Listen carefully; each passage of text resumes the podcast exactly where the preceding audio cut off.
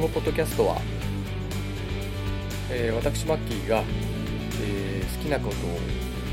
好きなように、えー、まったりと語らうラジオになっております、え通勤通学、え家事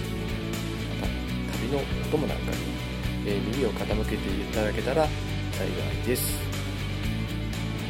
はいこんにちはマッキーです。えー、この、えー、ポッドキャストもですね、えー、今回で、えちょうど10回目に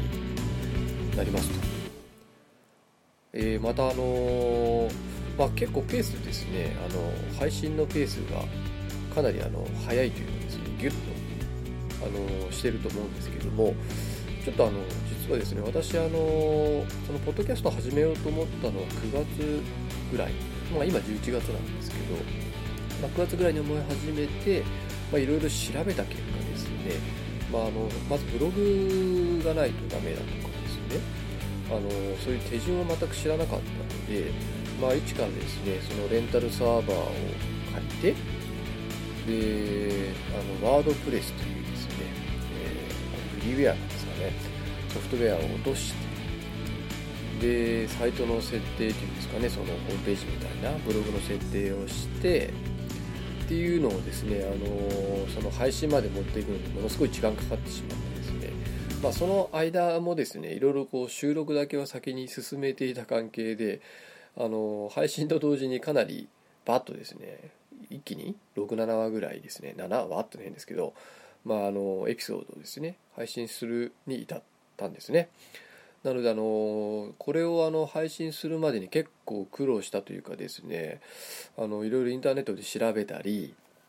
あとなんか本ですね書籍か何かないかなと思っていろいろこう調べたんですけどあんまりそのポッドキャストを配信する人向けの本とかですねそういうのってあんまりないんですよね。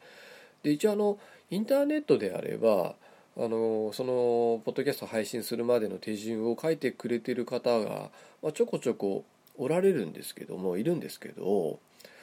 ちょっとあのワードプレスのバージョンが違ったりしてですねなんか微妙にその設定画面が違ったりとかですねしてですねあのそのまんま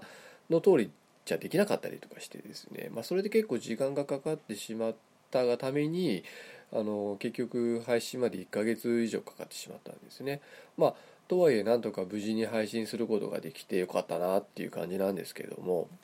やっぱりちょっとあの敷居が高いかなって気がしますね。あの私そんなにあのパソコンに詳しい人間でもないんですけどそんなにめちゃめちゃ詳しくない方でもないっていうかですねまあ普通ごく普通の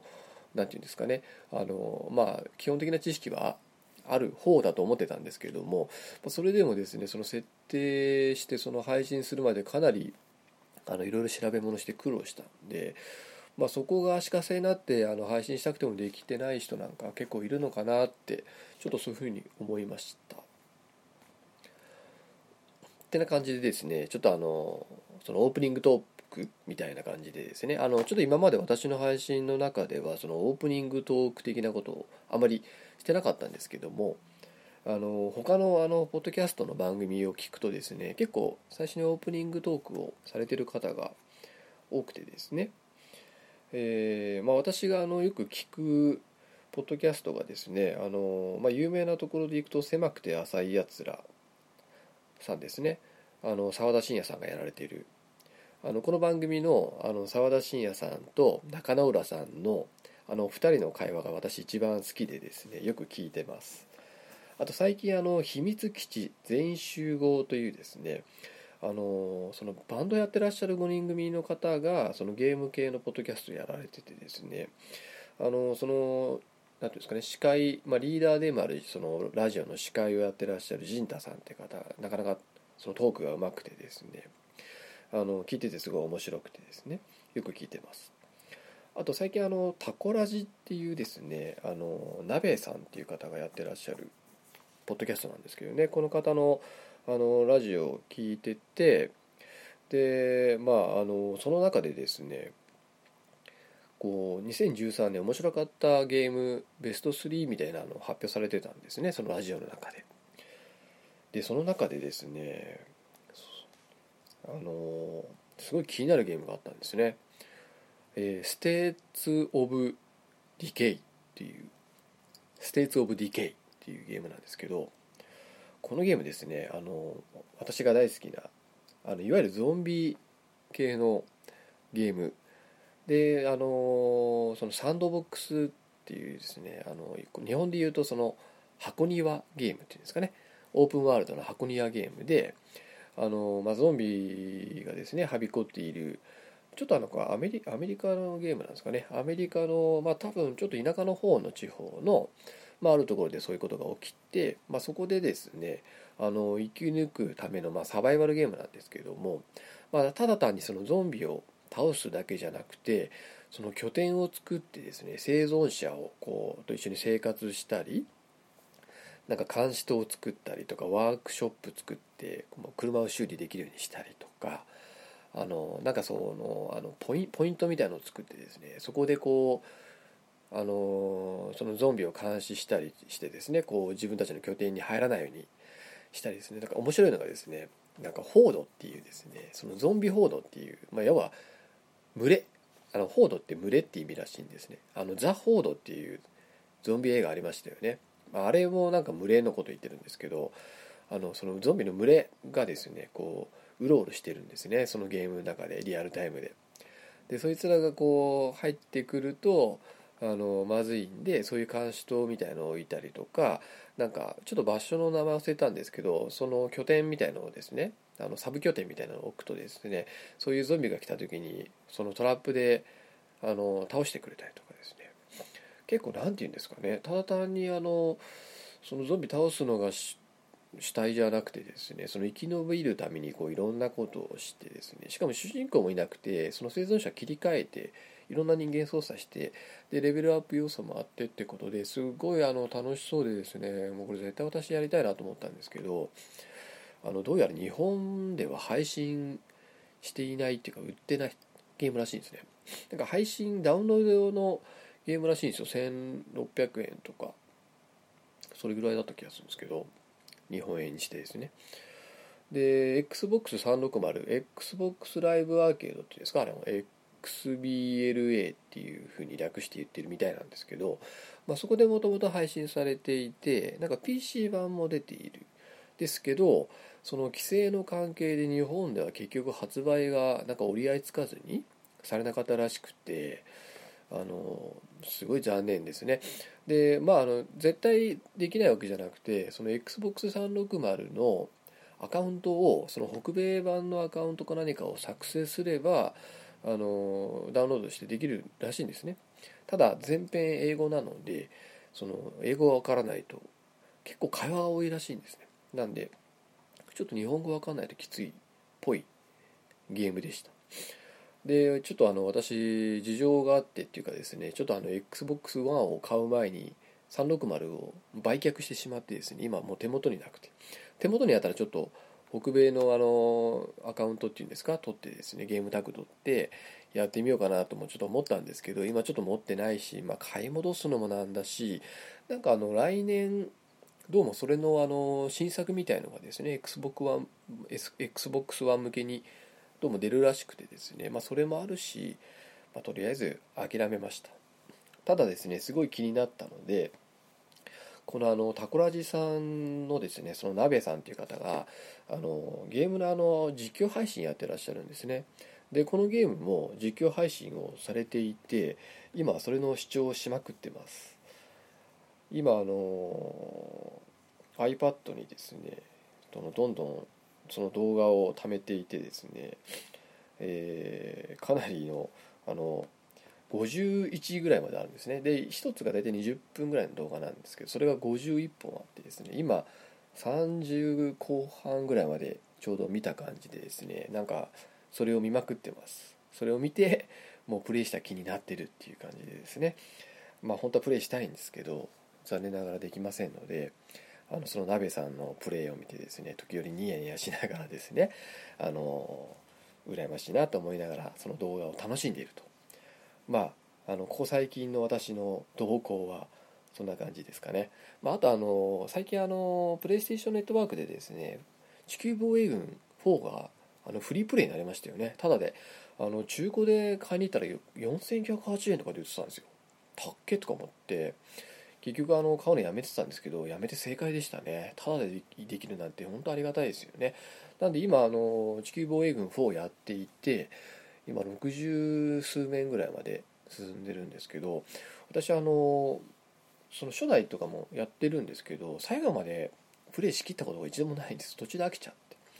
であのポータブル地球防衛軍3ポータブルってあの PS ビータ版も買ったんですけどなんか操作性が気に食わなくて途中でやめちゃったんですよ。画面もまあまあチャチといえばチャチ。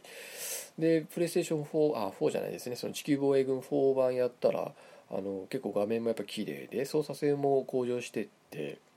すごいやりやすくなってたんであの多分これは最後までやるかなと。今多分ちょっと途中難しい面で詰まってはいるんですけど、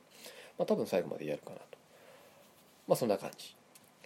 であの映画に関してはこの間あの前回の回でですねいくつか見たっていう話をしててですねあと今日はあの何でしたっけあのトム・クルーズ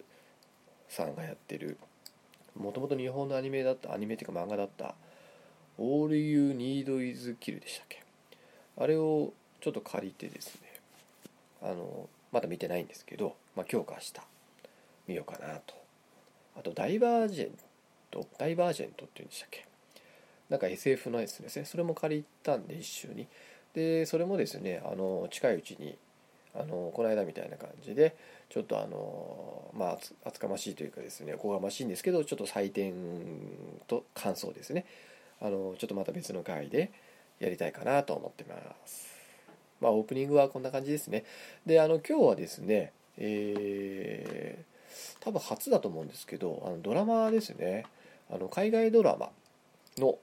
あのウォーキングデッドっていうこれまたゾンビあのゾンビ系のやつなんですけどそれについて今日はちょっと話をしてですねでその後にちょっとですねその何て言うんでしょうねそのゾンビ系ホラーものにちょっとありがちなシチュエーションとかその疑問と私が持ってる疑問等々についてですねちょっと後半は語ってみようかなと思ってますので、えー、どうぞ最後までお聴きください。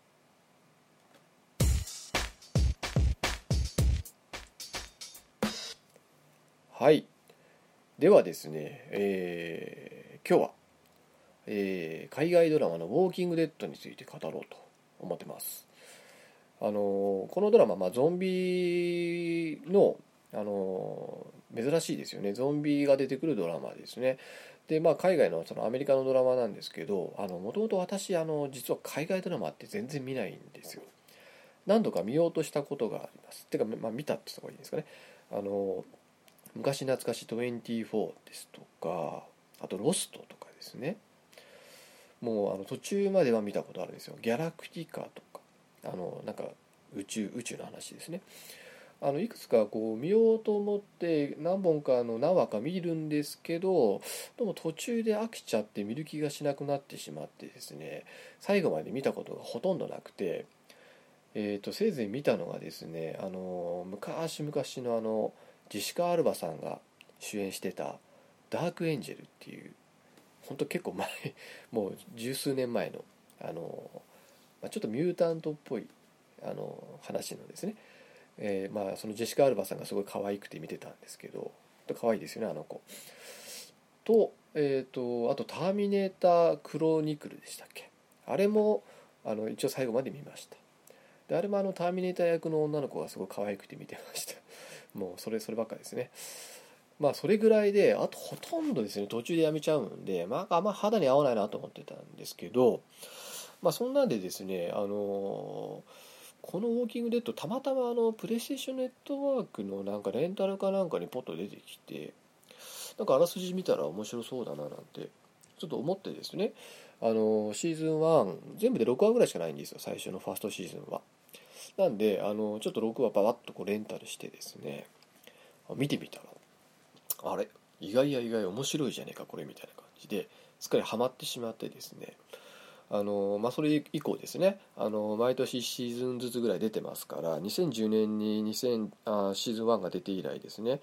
あのちょうど1年ごとにシーズン2シーズン3シーズン4と出て今あの5シーズン目ですねシーズン5ですよね。シーズン後の今ちょうど4話目明日ぐらいに4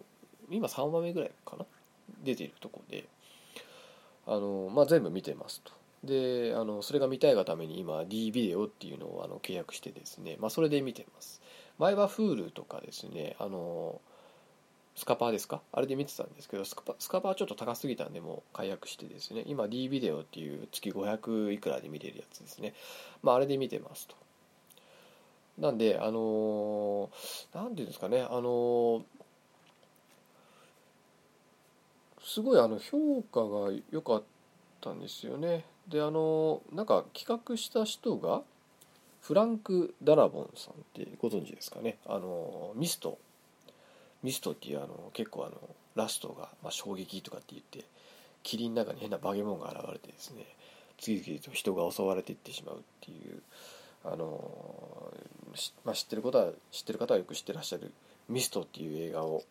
やられてて他にもまあ多分いろんな映画をあの作ってらっしゃる方だと思うんですけど今私がパッとあの思いついたのはミストですね。あでもあの古い映画だと「ショーシャンクの空へ」とか作られてる方なんですね。あと「グリーンマイル」とかですね「マジスティック」とか、まあ、その辺を監督されてる方みたいですね。がこのこの方がなんか企画をしてですね作ったあのその海外ドラマらしくてですね結構あのなんかあのシーズン1は第68回ゴールデングローブ賞のテレビシリーズ賞などにノミネートされた。賞は取ってないのかな。でなんか視聴率とかもすごい良かったらしいですよね。あの後から知ったんですけどね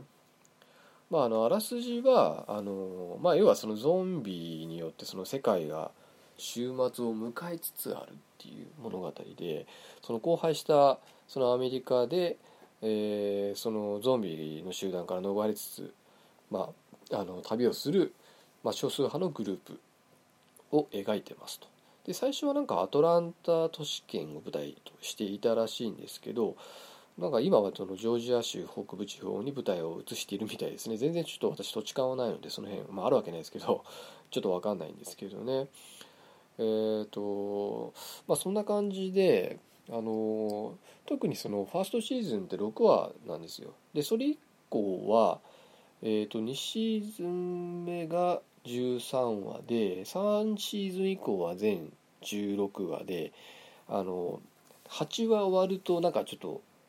あの休休憩っていうかですねあの放送が終わってまたしばらくすると残りの8話って感じでですねあの放映されてましたね。なのであのとりあえずあのそのファーストシーズンをあの見ることをおすすめしたいなと。まあ6話しかないですしすごいあの6話しかない分ギュッと詰まってるんですよね。そのゾンビ映画のまあ映画じゃないんですけどそのゾンビものの面白さがすごいギュッと詰まっている感じがしてですねすごいあのファーストシーズンは特におすすめかなと。でまあそれを見て面白いなとかですねそのキャラクターに感情移入したりとかできたんであればまああのそれ以降のシーズンも見ていただけたらいいんじゃないかなと思うんですけど、まあ、あの個人的にはやっぱりファーストシーズンが一番やっぱりインパクトがあって話もあの面白かったなってあの思っててですね逆にちょっとシーズン2は少しあのだれた記憶があります。あの何ていうんですかねシーズン2はちょっとこうその内部の人間と人間の対立がどうもですねあのメインになっちゃっててですねなんかこうどんどんどんどんこう悪い方に話が進んでいく感じのストーリーだったんですよ。なんであんまりちょっと見てて救いがないっていうかですね。なんかあんまり私は好きじゃなくてですね。で3以降はなんかそれをなんかちょっと評判悪かったのかなんか知らないですけど反省して3からはまたちょっとあのそういう内部の人間のドロドロを描くんじゃなくてやっぱそのこの何ですかねそのゾンビあのこのドラマの中ではそのゾンビたちをそのウォーカーっていうふうに言ってるんですけどそのウォーカーとの戦いをやっぱりメインに結構あのストーリーもだから展開も早くてですねあの34は結構面白く、まあ、見れたかなと思うんですけどあの何て言うんでしょうね。まあこれは勝手な私のあの想像というかですねあの勝手な判断というかですねあのやっぱりあの、まあ、バイオハザードみたいなのとは全然違うのでああいうあのなんか一人スーパーマンがいてですねなんかすごいアクションがいてなんかゾンビが弱っちいっていうまああの感じではなくてどちらかというとそのロメロもののゾンビに近いんですね。あのそんなに動きが素早いゾンビではないですよ。なのであのその走ってこう追っかけてくるようなゾンビのタイプではないですね。であのただですねこの映画の中でもあの言ってるんですけどやっぱりあの1対1だったら問題ないけどやっぱり相手がそのゾンビが、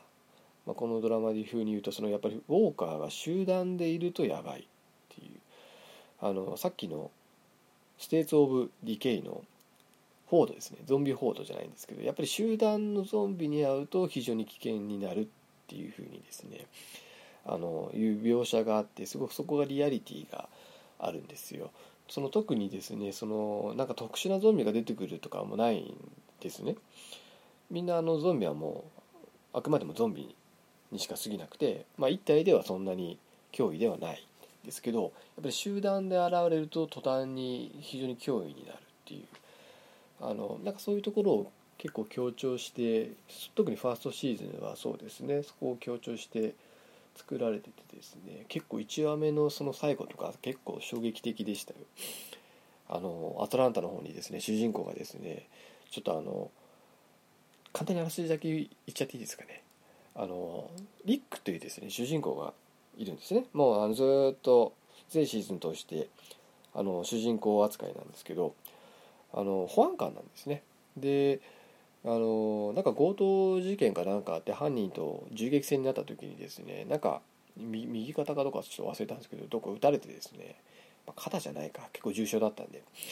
あの重傷っちゃうんですね。で入院を余儀なくされてしまってで病院で入院していった時にそのアウトブレイクが起きてでその親友っていうかその相棒みたいなやつがですねそのリックがいる部屋あの部屋っていうんですかその病室にゾンビが入らないの細工をしてくれたおかげでですねあのリックはですねあの全然意識もないし動けなかったんですけどその逃れられたんですね感染からは。で目覚めるともう病院誰もいなくって死体があのすごいあちこちにあって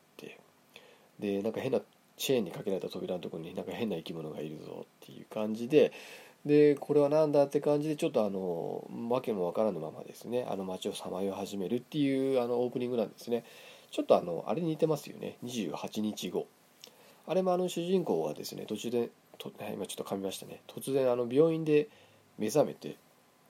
で目覚めるとあの街に人がいないっていう感じでですね。なんだなんだって感じで、まあ、そこからあのストーリーが展開されていくっていうのであのちょっとそういうつかみなんですね。でちょっといろんな人とこう出会いつつもですねあのちょっと目的忘れたんですけどそのアトランタの方に向かったんですね。要は都心の方に向かった。そしたらものすごい大量のゾンビに出会ってしまって 大変なことになって1話目が終わるんですけどあの結構その1話目でもうガッと私はもう掴まれましたね。あの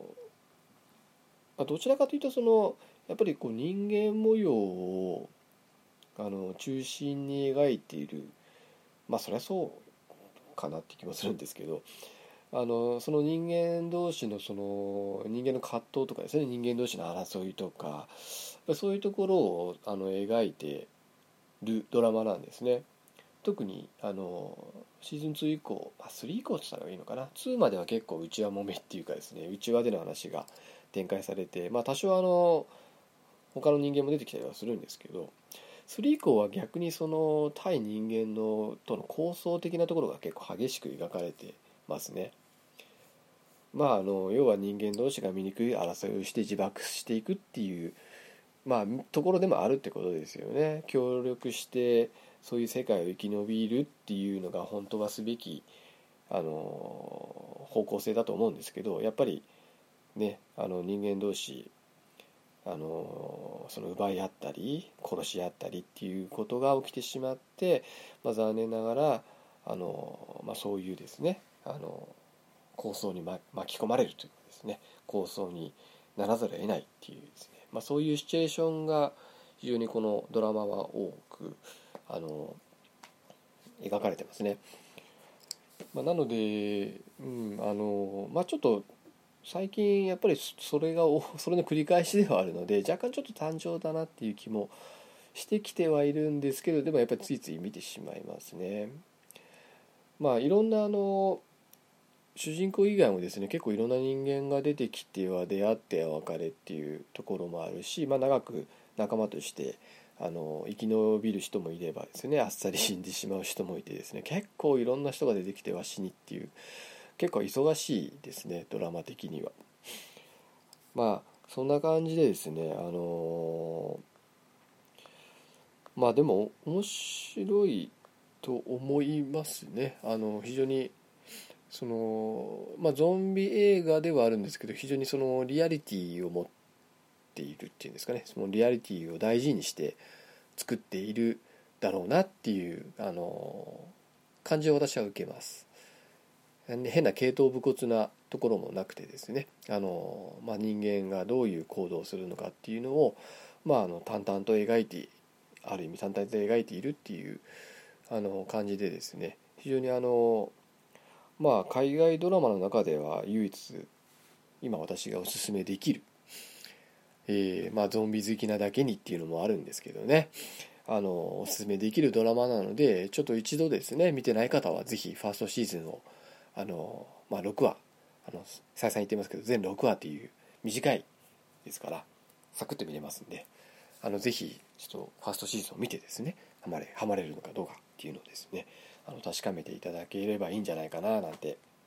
思ってます。でちょっと後半ですね。あのちょっとそのゾンビ系の話をあの続けてしたいと思ってるんですけどちょっとあのざっくりとしかあの考えてないんですけどもそういうゾンビ系のホラーものにそのありがちなシチュエーションとかですねあの疑問等々をですね私がちょっと普段思ってるものをですね何点か語っていきたいと思いますので、えーまあ、後半はそんな話をしたいと思います。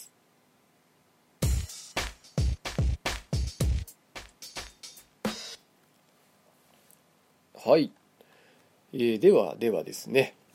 えー、後半は私があの感じているまあ、そのゾンビ系のホラーものにあのそのありがちなシチュエーションとかですね。まあその疑問をあのちょっと話したいなと、まあ、勝手に話すだけなんですけどね。あの結構ですねあのそのゾンビものによくあるあの話なんですけど見てて私が一番疑問に思うあまあ架空の生き物なのでそれにああだこうだ言うのもちょっとなんだっていう気もするんですけど、まあ、あえてちょっと言わせてもらうって感じなんですけどね。えー、と一番ちょっと思うのがですね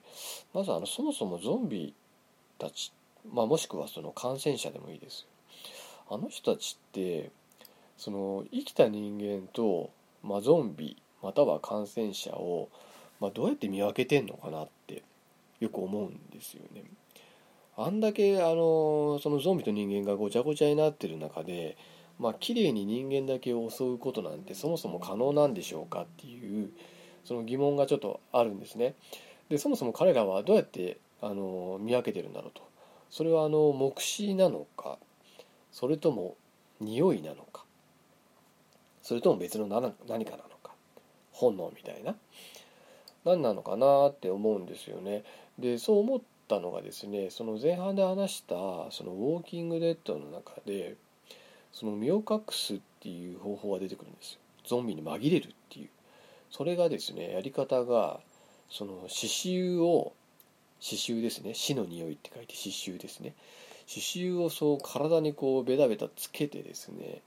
あの体中にベタベタってこう刺繍をつけることによってあのそのゾンビの集団に紛れることをしてたんですね。それって要はあの見た目ではなくて匂いってことですよね。目でも耳でもなく匂いで人間を感じてるっていう。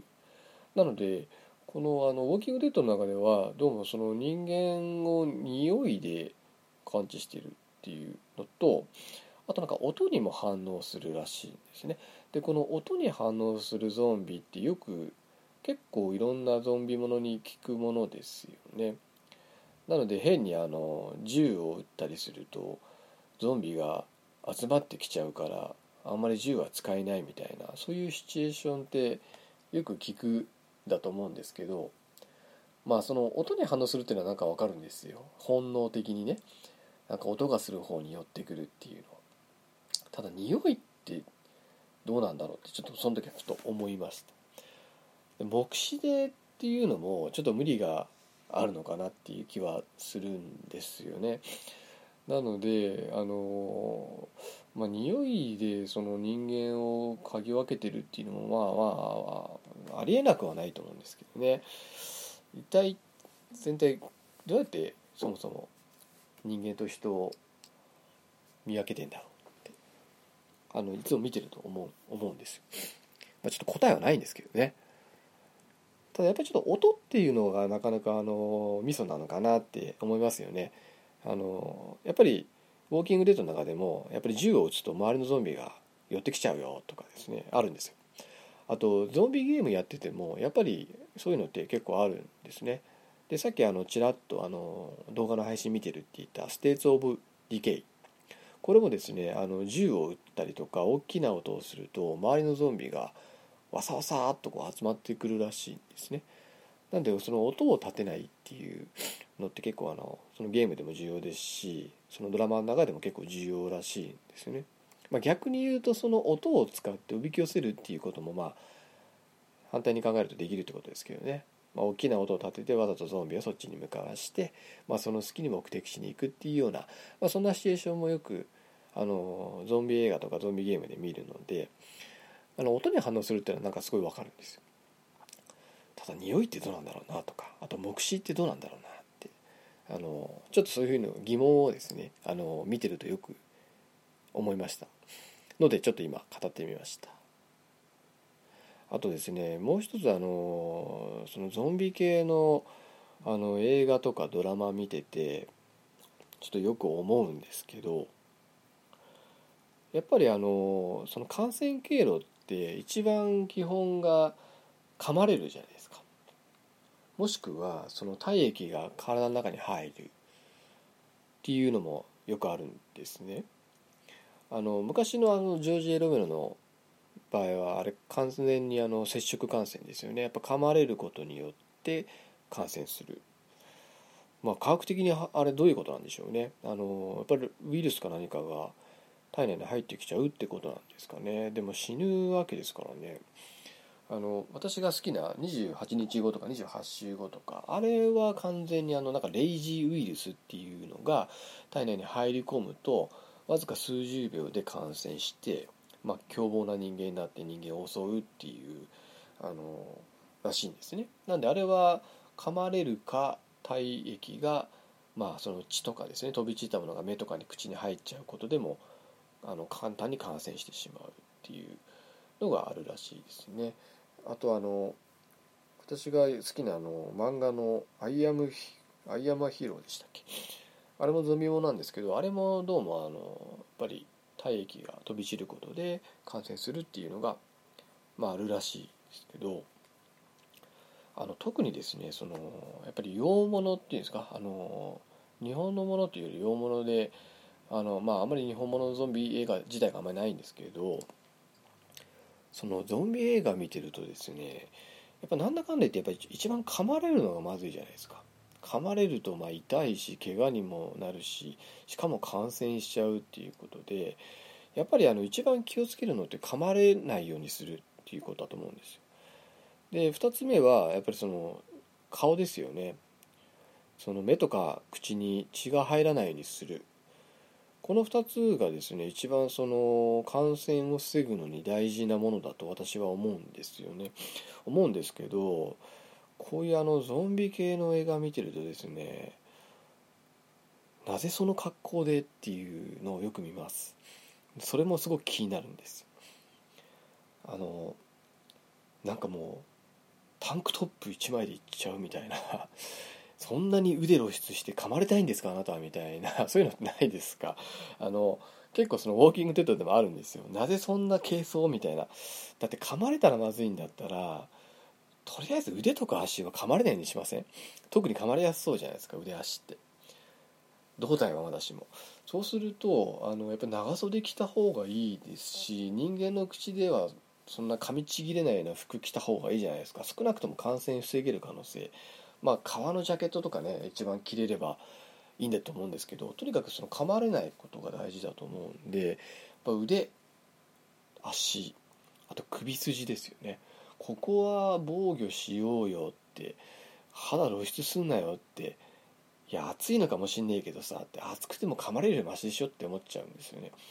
あとあの頭もやっぱり顔をガードするんだったらなんかそのマスクするとかゴーグルするとかなんかあのオートバイのヘルメットのシールドをかけるとかなんかそういうあの何ていうんですかねあの噛まれないための装備っていうのをですねなんかすべきだと思うんですよ。てか実際そういう世界だったら私絶対そうしますよ。絶対に。特に腕なんて一番噛まれやすそうですからね。なのになぜそんなに肌露出するのこの人たちってあのよく思う見た目の話なんですかね。なんかわかんないんですけど頼むからちゃんとあのガードしてって。そんな軽装でダメよって本当いつも思います。なんかあの28日後のあの途中であの主人公がでおじさんいるんですよ。娘と一緒の。その人なんかあのすごいこうなんかあの警察特殊警察っていうんですか？あの警察の人が持ってるようなシールド持ったりとかして顔面にもなんかすごいヘルメットかけてその感染者と対峙してたんで、まああいうのはすごい分かるんですけどね。ちょっとですねその軽率すぎるだろうと。そんなに簡単にあの噛まれるのはそのお前のその格好の問題だよって言いたくなるようなですね。そういうシチュエーションがなかなかあってですね。すごく気になりますねそれも見てて。ちゃんと装備しようよって。そんなゾンビがいっぱいいるとこ行くんだったらもうますますそうしそんな格好じゃダメだよってあの、まあ、本当にあのくだらないツッコミですね。いつもあの見てて入れてしまいますね私は。はいそんな感じです。まあ、あとですね、あのまあ、ありがち、まあ、これゾンビ系のあの映画には限らないですけど、まあ、よくあるシチュエーションでこう逃げこうなんか逃げようとしてこう車に乗り込むんだけどなかなかエンジンがかからない。シュンシュンシュンシュンシュンシュンシュンシュンってかからないみたいなそんなに車のエンジンってかかりにくいもんですかみたいなその時に限ってまああれは当然演出なんでそんなこと言ったらしょうがないんですけどまあよく見ますよねそれも。あとですねあの絶対あの一人はですねそういう状況になると何何してんのっていうような変な行動する人っていませんかねあの輪を乱すというか。一人ぐらいはそういうキャラクターがまあ何でしょうねそれもなんかある意味お約束なんですかね。なんかもうあのパニクっちゃってなんかゾンビがいっぱいいる中にダーッて走って外に逃げちゃう。あのこの間やったですねその XBOX1 の「デッドライジング3」っていうあのゾンビゲームがあるんですね。それの冒頭でもなんかパニクっちゃったお母さんが「もうやだ!」とか言って外に バーンと出て食われるみたいな。あのでもってそこからゾンビがドロドロ入ってきちゃうみたいな。あのなんかそういうシーンってよく見ますよね。なんだかなって思っちゃうんですけど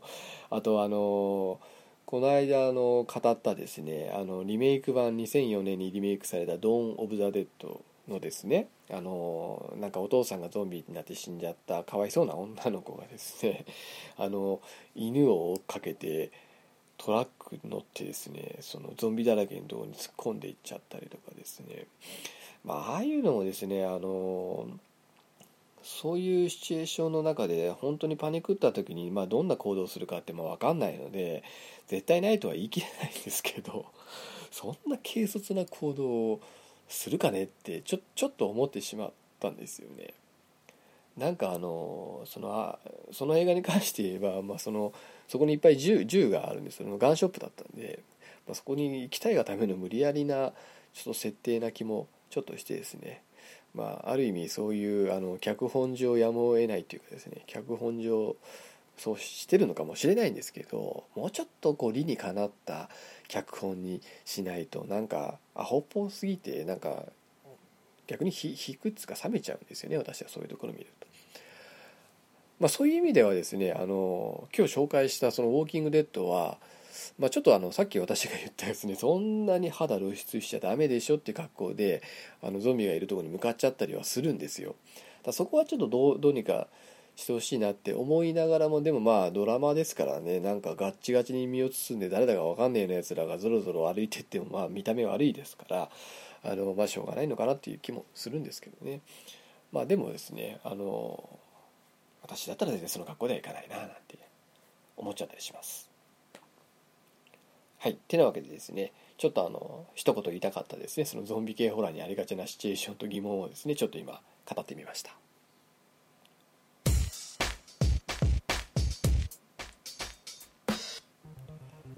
はい。というわけで、えー、今回は、えー、海外ドラマの「ウォーキング・デッド」について、えー、語らせていただきました、え非常にあの良質なゾンビドラマですのでゾンビドラマっていうしなんかそんなカテゴリーがあるのかもしれないですけどあのまあちょっとあの割とですねあの残酷な描写は結構ビシバシ出てくるのでまあ、そういう描写が、まあ、本当苦手な人にはちょっとおすすめはできないんですけど、